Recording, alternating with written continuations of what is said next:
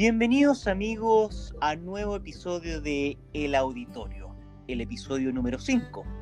El día de hoy estaremos conversando qué pasa en la sociedad con el desconfinamiento. La nueva normalidad no es normalidad.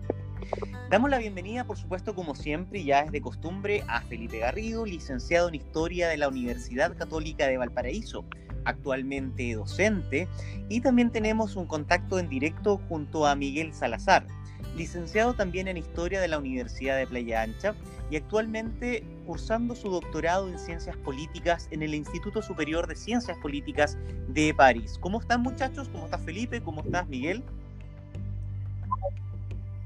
Hola Juan, muchas gracias por la invitación. Estamos muy bien. Muy bien, gracias. Excelente, chicos. Oye, bueno, tenemos esta, esta comunicación en directo con el viejo continente, ¿ah? y justamente vamos a hablar un poco de, de, y aprovechándonos de esta situación. El día de hoy estamos justamente hablando respecto a lo que está pasando hoy en el mundo que está relacionado con el desconfinamiento. Vamos a partir eh, este podcast citando un párrafo del periódico de La Tercera, donde justamente aludía al comentario que declaró el jefe de la Organización Mundial de la Salud. Y dice lo siguiente, el mundo entero entró en una fase nueva y peligrosa. Mucha gente está evidentemente cansada de quedarse en casa, y los países están deseosos de reabrir su sociedad y economía. Bien, y la verdad que esta situación, eh, como punto de partida, como kickoff, nos lleva a plantearnos varias preguntas. Sin embargo, queremos saber, y acá para ello está eh, Miguel justamente, y preguntarte a ti, ¿Qué has observado hoy día en Francia? ¿Qué ves tú, Miguel? Cuéntanos un poquitito cómo estás, qué has visto, cómo te sientes. Cuéntanos un poco qué ha pasado por el hecho ya que Francia abrió nuevamente un poco la sociedad y salió ya de esta, de esta, este confinamiento. Sí.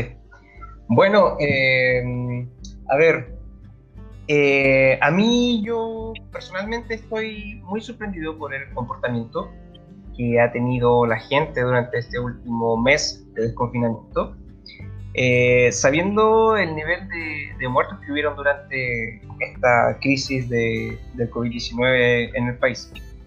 Aquí ya a ciencia cierta, bueno, se sabe que hubieron 30.000 muertos, pero en el cotidiano, ¿cierto? En el comportamiento habitual de las personas, eh, noto que no existe como esa, una conciencia colectiva en relación a la cantidad de muertes que han habido. Que bueno, podemos suponer que hubieron más, pero para mí 30.000 personas ya es, son muchas personas y que en, comparación, por ejemplo, a las crisis, por ejemplo, terroristas, como podríamos también un atentado en el que mueren, por ejemplo, 50 personas, por ejemplo, el nivel de, de, conciencia o de escandalización, ¿cierto?, de, las personas, de la sociedad entera, de la nación y también de las autoridades es mucho, mucho, mucho mayor. Entonces yo veo que existe una negligencia bastante eh, sistematizada, eh, hay un descuido y no pareciera que aquí hayan muerto 30.000 personas. Esa es la percepción que yo tengo hasta ahora. ahora. Bueno, eh, es importante que mencionar también que Francia tiene más de 80 millones de habitantes, ¿no? Es un país bastante, bastante grande, bastante importante, comparativamente con, con, nuestro país que estaríamos rodeando cerca de los 19 millones. Eh, creo que también ahí eso habla de, de, una diferencia también importante, el factor, el factor de, de la cuantía de la población. Oye, Miguel, cuéntanos un poquitito cómo has visto tú la economía en estos momentos en, en, en Francia. Eh, bueno, se está estimulando mucho el turismo, porque como estamos ya en la estación estival, eh, uno mira la tele y están haciendo una publicidad bastante intensificada de los, de los servicios turísticos que existen en el país para que la gente salga y se pueda reactivar el sector. Eh, pero, para una demanda interna, ¿no? Claro, a nivel interno, para que los franceses se desplacen dentro del territorio y bueno, ya no hay zonas de, por ejemplo, que están en... El, el país se dividió en tres colores por ejemplo, rojo, amarillo y verde. Entonces las zonas pasaron eh, paulatinamente de pasar del color rojo, sobre todo el sector del noreste, pasaron a, que era donde el sector donde estaba, había el comenzaron a ya pasar a verde, entonces ya hay una libre circulación dentro del territorio. Porque antes solamente uno se podía alejar hasta 100 kilómetros. hasta 100 kilómetros. Entonces, hay una, una limitación a la, al desplazamiento, una, una, limitación claramente al desplazamiento. Pero hoy en día, ya que no podemos mover, se está estimulando sí el, el, desplazamiento de las personas y también hay una flexibilización, como por ejemplo los billetes de tren. Por ejemplo, ahora son 100% reembolsables y sin, y sin pago de, de multa. Por ejemplo, por querer anular o cambiar el billete de un tren, que normalmente se hacía acá. Entonces, por ejemplo, ahí vemos que hay una cierta flexibilización para que la gente se vuelva a desplazar y si se ven impedidos ante una eventual emergencia, puedan anular sus billetes de tren y te devuelven el 100% de la integralidad del Entonces ahí vemos que intentan reactivar la economía flexibilizando las normas, por ejemplo, de consumo. Correcto. Felipe.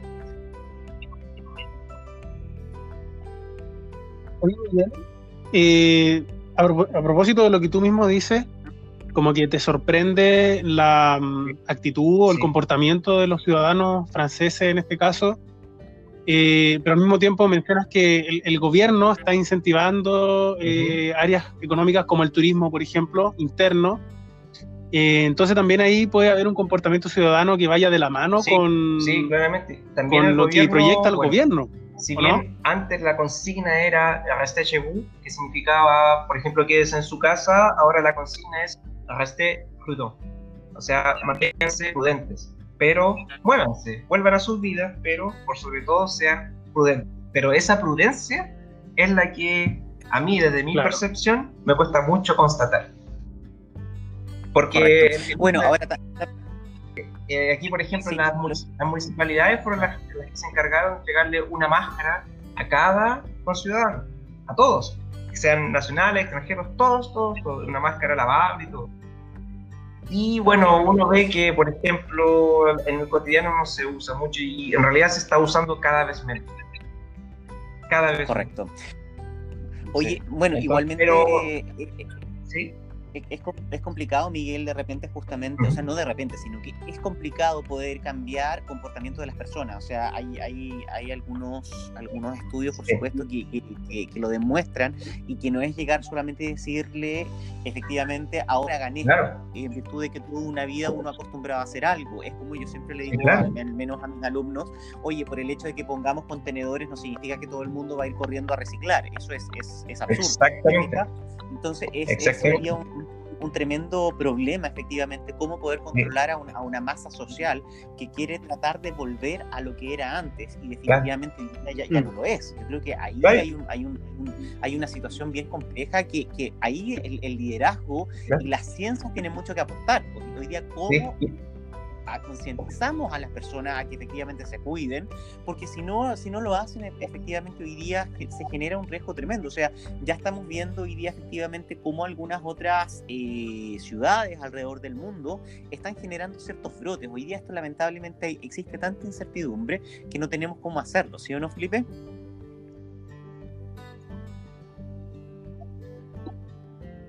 Sí, sí, de hecho, cerquita en Francia, eh, por ejemplo, en Alemania ya se están tomando medidas como de reconfinamiento, en el Reino Unido también, en Italia lo mismo, o sea, se está viendo como que la normalidad que se estaba reinstalando en Europa de a poquito, ¿no?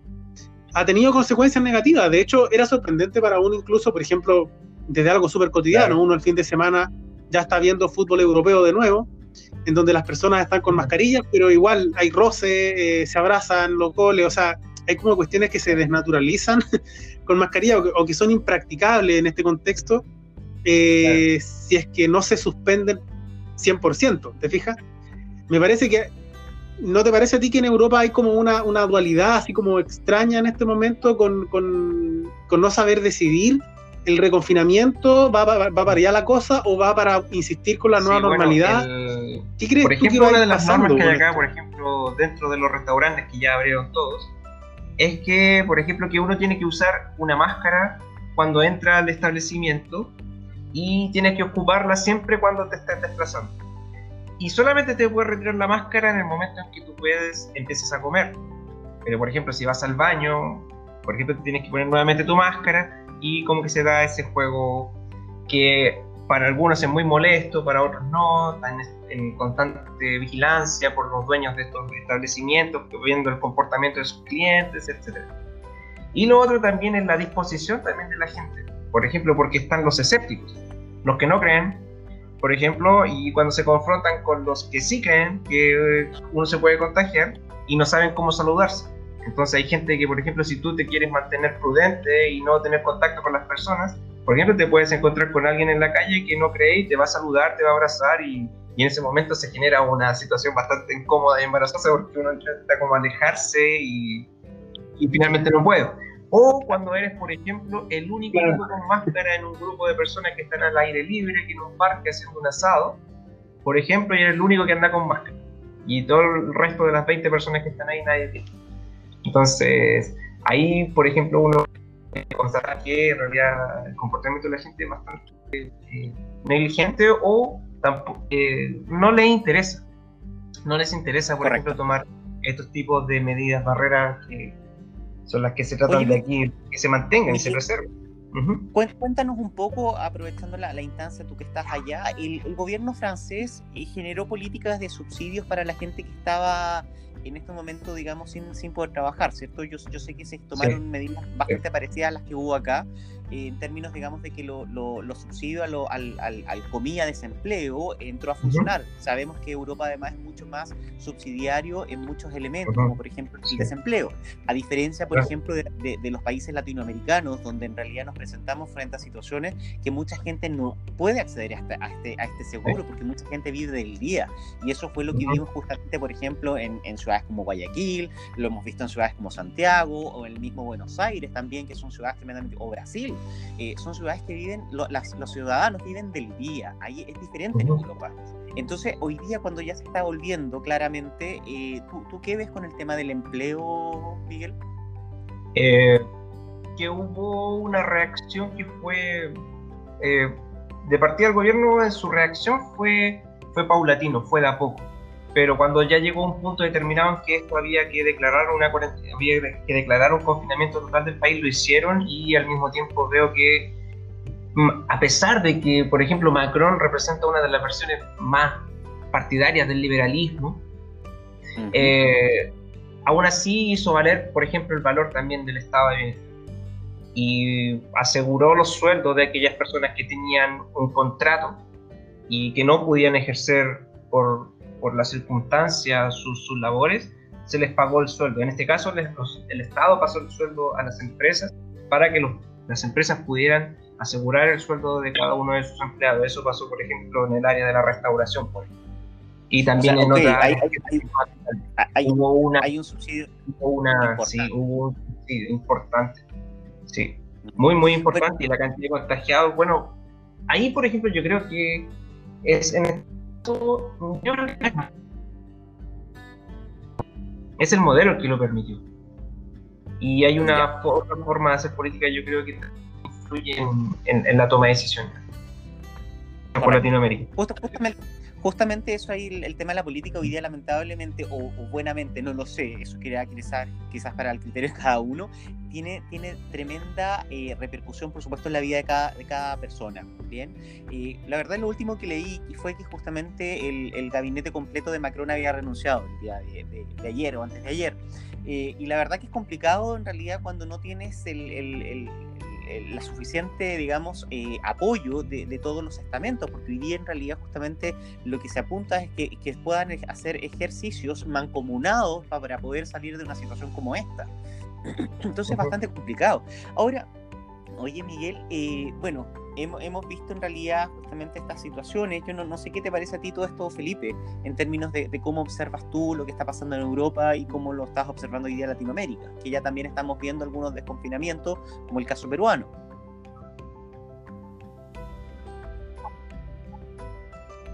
Sí, es que igual, bueno, aquí hay variables económicas, políticas y culturales también que son diferentes eh, pero que uno, si se pone a pensar, tampoco son tan diferentes en algunas cosas. Por ejemplo, ahora ustedes estaban hablando del tema del empleo, en donde se intentan replicar las mismas medidas. O sea, eh, hay, hay, hay, una especie de imitación por parte de América Latina de lo que hace en Europa. Por eso que es interesante ahora hablar con Miguel, donde el proceso Está como uno o dos meses adelantado de lo que de lo que ocurre en el hemisferio sur.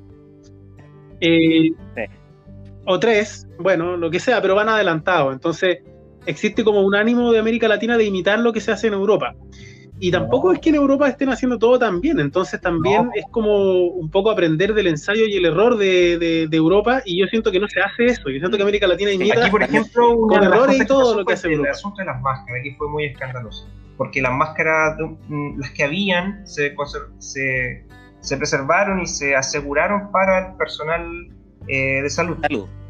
Pero no habían máscaras para la población pero el, el, gobierno insistía en que la, la, máscara, por ejemplo, no era necesaria. Durante todo el periodo del confinamiento, que la máscara no era necesaria, era y fue simplemente algo para poder justificar la, la incapacidad de asegurar la máscara para cada uno. Porque ahora que las máscaras pudieron llegar, ¿cierto? Desde, los, desde la importación de máscaras que hicieron, y le aseguraron una máscara a todos. Y ahora tratan de decir que el uso de la máscara es obligatorio, o sea, la máscara siempre ha sido necesaria. El punto es que el Estado, ¿cierto?, no tuvo la capacidad de poder asegurarle, ¿cierto?, la máscara a cada uno de las personas que... Oye, qué, interesante lo que, lo planteas tú, eh, tanto Felipe como Miguel, porque efectivamente uno, uno piensa que el viejo continente es el, la, última chupa del mate, como quien dice acá, ¿no? Eh, el, concepto. Y, tienen tantos, tantos problemas como también lo tenemos nosotros hoy día, y cada país lo tiene. Y, ciertamente estamos avanzando a una incertidumbre total. Eh, yo no sé qué cosa creen ustedes, Felipe, por ejemplo, ¿qué nos espera en el, ámbito económico de, aquí en adelante después de la pandemia? O más bien dicho, después del, del desconfinamiento, o a partir del desconfinamiento. bueno, todo el mundo hoy día señala que puede haber un colapso económico. Eh, me parece que Europa todavía sí, esto es cierto, tiene más espalda, pero igual ya venía sufriendo alguna, algunas, algunos problemas, pero sin duda que va a ser más grave en, en América Latina. ¿ya? hay, hay noticias que hablan, por ejemplo, de de un colapso histórico de, del PIB de Argentina, que, podemos mencionar, que va a caer en, el, en estos meses. Eh, todas las... hay, un tema importante relacionado con el dato argentino, o sea, hoy día ya el 50%, de la, el 50 de la población de Argentina está eh, cayendo al, al, a los niveles... Hoy día en el caso... Sí, es el que más ha caído. exacto es el que más ha caído Argentina con Venezuela chileno, y Brasil. Tenemos la situación de que hoy día muchas personas que están eh, clasificados en la clase media estarían pasando a, un nivel más bajo de, estratificación social, lo cual es, bastante es bastante complicado, bastante claro. Empobreciendo las, empobrecen las personas. absolutamente. No, hay un, y mira, al final, y al final lo que, lo que hace es denigrar, o más bien dicho, eh, corroer la calidad de vida de las personas, que finalmente es lo que busca la economía o lo que buscan los estados, poder aumentar la calidad de vida de las personas. Y eso es tremendamente eh, crítico. Ahora, en el aspecto político, ¿qué, crees tú, Miguel, que, que viene a pasar hoy día y que va a pasar? con el tema del confinamiento? ¿Se ve una estabilidad política tanto en, Francia como en Europa? ¿O ves también en realidad diferencias sustanciales? Ya hace poco tiempo también veíamos el tema del Brexit. Hoy día estamos hablando de, poder trabajar todos en conjunto, pero ¿qué pasa con esto? Sí, bueno, yo creo que el, el COVID-19 ha afectado principalmente lo que es el fenómeno de la mundialización. Pero no, pero yo creo que va a estimular sí el fenómeno de la regionalización y los países por obligación se van a regionalizar, porque va, van, se van a ver en la situación de integrarse como países vecinos y dentro en relación a la región. Yo creo que Europa se va, se va a, fortalecer en sí misma, se va a fortalecer porque van a tener que estimularse entre ellos, porque el, intercambio intercontinental es el que se va a ver limitado. El intercambio, inter, la movilización intercontinental de personas es el que se va a ver eh, realmente afectado, pero yo creo que el COVID-19 no va a favorecer precisamente el nacionalismo en términos políticos, sino que va a favorecer el regionalismo. Correcto. Yo creo porque es mucho más factible, es más factible y yo creo que va a ser positivo en ese sentido, sobre todo para Latinoamérica, que está tan dividido. Correcto. Felipe, ¿cómo lo visualizas tú el ámbito político y también algo de lo económico? Bueno, viéndolo en el largo plazo, yo creo que aquí también esto favorece otro proceso que ya se estaba dando, que es el fortalecimiento de Asia-Pacífico más en detrimento, digamos, de Occidente, creo yo. Está ocurriendo también que los países asiáticos han podido controlar mejor internamente la situación que los países europeos y Occidente en general, y en eso meto también al continente americano completo. Em, y me parece que, esta, crisis, eh, directo o indirectamente, los, los pone en una posición de, prestigio que no tenían, que era de cómo, de cómo resolver conflictos, eh, en este caso de salud, mediante herramientas que tienen los países asiáticos que son súper autoritarias, mucho más que en Occidente. Entonces me parece que esto también puede ir ocurriendo. Ojo, que se puede ir revalorizando el tema del, valor de la autoridad, de las autoridades. No necesariamente me refiero al autoritarismo así como, como un em, asociado a, a, despotismo, ¿cierto? O a abuso, sino que a la idea de que las autoridades tienen potestades. Y me parece que eso es como algo que se ha ido erosionando en Occidente.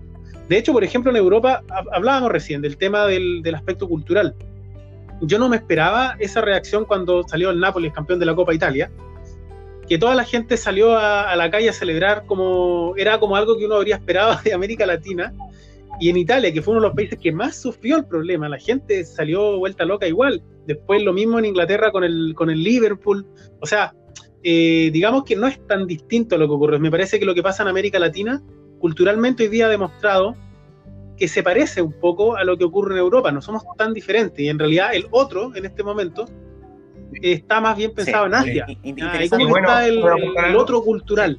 Sí, Miguel. Sí, eh, bueno, lo que yo quería decir es que, por ejemplo, si bien eh, se tiene como referencia el carácter político autoritario de, por ejemplo, principalmente de China y de otros países que sí, que denotan cierto que el autoritarismo como un medio para poder combatir de manera efectiva el, la propagación de esta pandemia, pero hay que tener en cuenta también que existen otros regímenes políticos, como es el caso de Corea del Sur, como es el caso de Taiwán, por ejemplo, que son democracias, que son existen libres elecciones y, y, bueno, yo creo que más bien responde al, al carácter nacional de la población.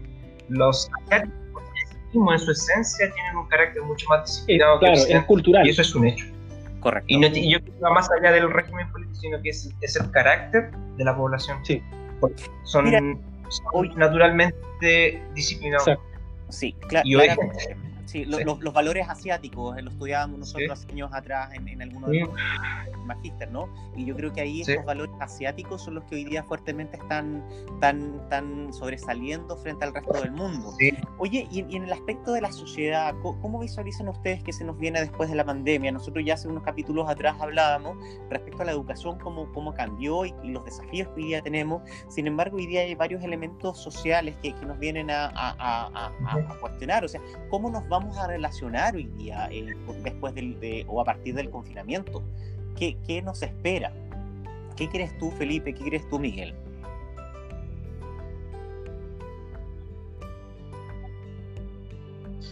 Mira, yo quisiera volver sobre un punto, pero a propósito de tu pregunta, sobre qué nos espera, eh, que es que obviamente estamos en una encrucijada, alguien diría, ¿cierto? Porque optar por el cuidado de las personas y la propagación del virus necesariamente, ya lo ha demostrado América Latina y Europa, afecta los niveles de empleo, por ejemplo, por lo tanto afecta a la economía. Y al mismo tiempo cuidar la economía, como hace, por ejemplo, Francia, nos dice Miguel, sobre reincentivar el turismo, necesariamente afecta eh, la propagación del virus, ¿cierto? Favorece la propagación del virus inevitablemente. Entonces, ahí hay que tomar una decisión que es súper delicada, porque implica necesariamente me parece ganar por un lado y perder por el otro. Que yo creo es, es lo que está viviendo en este momento de forma más fuerte Europa, porque nosotros todavía estamos en una etapa en donde nos estamos cuidando más del virus que de la economía. Y pero ya estos efectos se van a empezar a ver, creo yo, entre este mes y el próximo. Entonces, también vamos a tener que empezar en un momento a decir, ok, ¿hasta cuándo más podemos resistir así? Sobre todo en América Latina, donde hay más empleo informal y más gente que vive al día. Entonces, va a llegar un punto en el que vamos a tener que empezar a tomar esas decisiones que se están tomando en Europa, entonces hay que poner mucho ojo respecto de qué es lo que funciona, qué es lo que no. Miguel? Bueno, eh, ¿Dónde está en cuanto a los efectos sociales que ha tenido esta pandemia, Bueno, esto yo lo conversaba con mis alumnos en la Universidad de París del Este y identificamos varios tipos de efectos que podría tener. Uno de estos es que eh, se, se, acrecienta, ¿cierto?, esta, esta, esta sociedad de riesgo de que vivimos en un mundo en que estamos constantemente en riesgo, los riesgos de la economía, porque siempre hay una crisis inminente, ahora nuestra salud también está sometida a riesgos fatales que nos pueden conducir a la muerte. Y bueno, esa, esa percepción del riesgo es algo que se va a presentar en, los próximos años. Otra consecuencia también es que se, se visibilizan también las, las, las desigualdades en la sociedad. Se visibilizan y se salen a flote salen a flote y se ve lo peor, yo creo lo peor de los modelos, de los modelos económicos y políticos de cada país. Exacto. También hay un cambio, ¿cierto?, en lo que es entre lo público y lo privado. Por ejemplo, esto también de lo, todo lo tele, ahora todo es tele, teleenseñanza, teleeducación, teletrabajo, telesociedad, teleencuentro. Entonces, se abren los espacios privados de nuestros, de nuestros hogares, ¿cierto?, para hacerlos públicos. Eh, también hay una transición de un individualismo, ¿cierto?, que hacia lo colectivo, hacia lo solidario, porque como se acrecentan estas desigualdades, también aflora, ¿cierto?, Ese, esa, esa solidaridad, ¿cierto?, de, empatizar con aquellos que están peor que uno. Y bueno, también otro fenómeno social que también discutíamos era el tema del, de la espiritualidad que crecen las personas. ¿Cierto? De que somos más insignificantes de lo que creemos, pero no, eso no quiere decir que vaya a haber un acercamiento nuevamente a las iglesias o a la religión de iglesia, ¿cierto? Sino que es, tiene que ver algo con alguna espiritualidad, pero desde siempre de un lado humano. Y yo creo que eso viene siendo como los principales efectos que podría tener esta, esta pandemia en, en la sociedad de, esta sociedad mundializada, ¿cierto? Porque es algo que está pasando a todos en, en el mundo al mismo tiempo. Correcto. Oye, sin, duda, sin duda, cierto Miguel, sin duda, cierto Felipe, que, que hoy día estamos en una situación eh, de mucha incertidumbre. Efectivamente, hoy día estamos eh, eh, buscando, o cada país está buscando la mejor forma de, de sobrellevar. Yo siempre he planteado la, hipótesis de que esto para mí es como la Tercera Guerra Mundial, con la diferencia que hoy día es un nuevo paradigma de guerra, donde en realidad hoy día ya no estamos luchando contra el, otro país, sino que en el fondo estamos luchando en, en cómo llevar de mejor forma esta situación, tanto sanitaria como, como económica. Y sabes tú que acá yo, yo quiero en realidad retomar un poco las ideas de Darwin, que lo mencionaba eh, un libro que estaba leyendo que se llama La mente humana de José Luis Pinillo, eh, que efectivamente él, alude a, la teoría básica de Darwin en términos de la evolución humana. Y fíjate que acá él decía que van a, van a sobrevivir los más fuertes. Yo creo que hoy día en el ámbito político, eh, eh, las decisiones que tomen los distintos gobiernos tienen que ayudar justamente a que todos puedan avanzar lo más posible de la misma forma para mantener esta, esta calidad de vida. Bien, eh, porque claramente aquella empresa, aquella, aquella persona que no logra ajustarse va a estar en, en, en desmedro de los que sí, sí pueden adaptarse o pueden protegerse. Entonces todas las decisiones que efectivamente se tomen por parte de los, distintos líderes en distintos ámbitos van a influir finalmente en cómo las sociedades van a ir eh, desarrollándose, cómo van a ir en realidad evolucionando eh, y no involucionando, porque claramente todas las decisiones afectan la vida de cada uno. Y por otro lado, eh, estas decisiones de, digamos, van, a, van a, insisto, a también a generar efectos incluso hasta en el medio ambiente. Ya lo hemos visto. Yo no sé qué opinan ustedes hoy día respecto a lo que observamos. Yo sé que ninguno de nosotros es el experto ¿ah? en, medio ambiente. Ya vamos a tener alguien más adelante que nos va a venir a hablar y que sí es, como decimos nosotros acá en Chile, es seca para el tema del medio ambiente. Pero ¿qué ustedes han visto respecto a este, a este elemento, a esta variable importante? Felipe.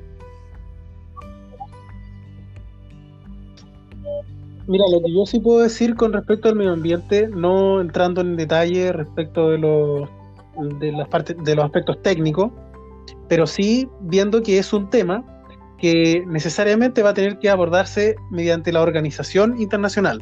O sea, todos los problemas o cambios relacionados con el medio ambiente no se pueden solucionar mediante decisiones locales o cerradas, ¿cierto? Apuntando a lo que decía Miguel hace un rato atrás, Em, me parece que se va a fortalecer el aspecto regional. También podría fortalecerse el aspecto multiregional para enfrentar ese tipo o un tipo de problemas que no son nacionales. ¿Te fijas? como por ejemplo la pandemia, pero como por ejemplo las consecuencias de la pandemia, que pueden ser la desigualdad porque produce procesos migratorios desregulados, como por ejemplo el cambio climático, que produce también consecuencias en distintos países. Entonces, me parece que también puede fortalecerse una necesidad de que las organizaciones internacionales tengan un rol, tengan, tengan facultades, tengan más, más no, quiero, no sé si más, más eh, poder por sobre las naciones, pero sí un rol un poco más importante que el que están teniendo hoy día. Bueno, porque si bien se, se, ha hablado mucho de los efectos positivos que han tenido los confinamientos en las distintas ciudades del mundo, yo creo que hay que, hay que ser muy atento a lo que está pasando con la preponderancia que está teniendo la lógica de lo desechable. Porque hoy en día, por términos de, por términos de seguridad, yo quiero simplemente decir este ejemplo, eh, lo desechable se está volviendo a Y en cuanto a temas de guantes, máscaras y, y otros tipos, el el sector médico está utilizando una cantidad de material, ¿cierto?, para evitar contagios, los cuales son, se están desechando sistemáticamente. Y yo creo que en términos ambientales habría que hacerse cargo de eso, porque toda esta lucha que se estaba dando para reducir los plásticos, ¿cierto?, a nivel mundial y evitar estas islas de, estas islas de plástico que están en el océano, puede que vuelvan a, vuelvan a tomar forma y de forma muy, muy potente, porque la cultura de lo desechable está reapareciendo nuevamente. Y yo creo que ahí hay que, hay que poner atención. Oye, bueno, estamos ya terminando este episodio eh, donde claramente estamos dando, creo yo, una pauta de, de esta de, lo que se nos viene, se nos viene después del, en, el proceso del desconfinamiento. ¿ah? Y claramente ya al parecer nada es normal, o vale decir, estamos en un proceso constante de cambio, ¿sí? Solo sabemos que eh, efectivamente lo que vamos a hacer es cambiar en muchos aspectos. Yo quiero darle las gracias a, Miguel, que nos estaba hablando directamente desde, desde Francia.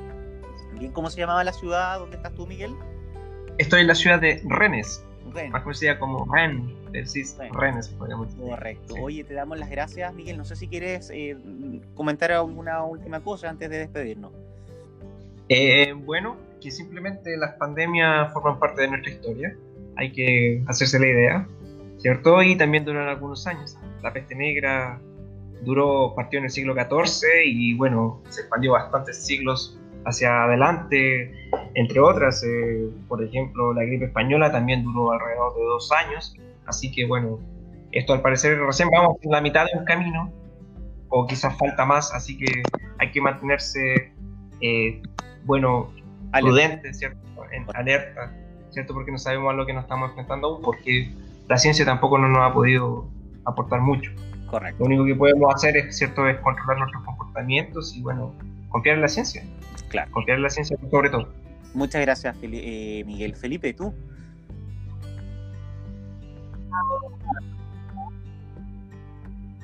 Eh, nada, agradecer nuevamente, ver esto también como una oportunidad, como una oportunidad de pensar, de repensar cómo nos organizamos como mundo, como país también, pero también como mundo, y cómo enfrentamos nuestros problemas y cómo queremos volver a una normalidad o qué tipo de normalidad es la que queremos. Tomarlo como una oportunidad para eso, porque nosotros parecíamos una cosa como media soberbia, de que estos problemas así de pandemia, de enfermedades que matan a la gente por millones, ocurrían, o, miles, eh, ocurrían en África, el ébola, ¿cierto? En países como que estaba asociado al, subdesarrollo. Y no, pues, no está asociado al subdesarrollo, está asociado a la humanidad per se, digamos. Son problemas que nunca vamos a dejar de tener y para eso hay que tener estrategias efectivas, eficientes, eh, bien pensadas, eh, que me parece que le tocan a la comunidad internacional. Estamos escribiendo este nuevo libro que pareciera ser que se va a llamar eh, El Nuevo Orden Social o El Nuevo Orden Mundial, como en algún momento alguien ya lo planteó personaje destacado ahí en Estados Unidos, pero parece que todavía seguimos escribiendo este libro, que todavía, por supuesto, no lleva ni siquiera la mitad. Un abrazo grande a todos nuestros auditores, a nuestros invitados, por supuesto, como siempre, y los esperamos para el próximo capítulo de El Auditorio, el lugar de discusión y conversación. Hasta luego. Muchas gracias.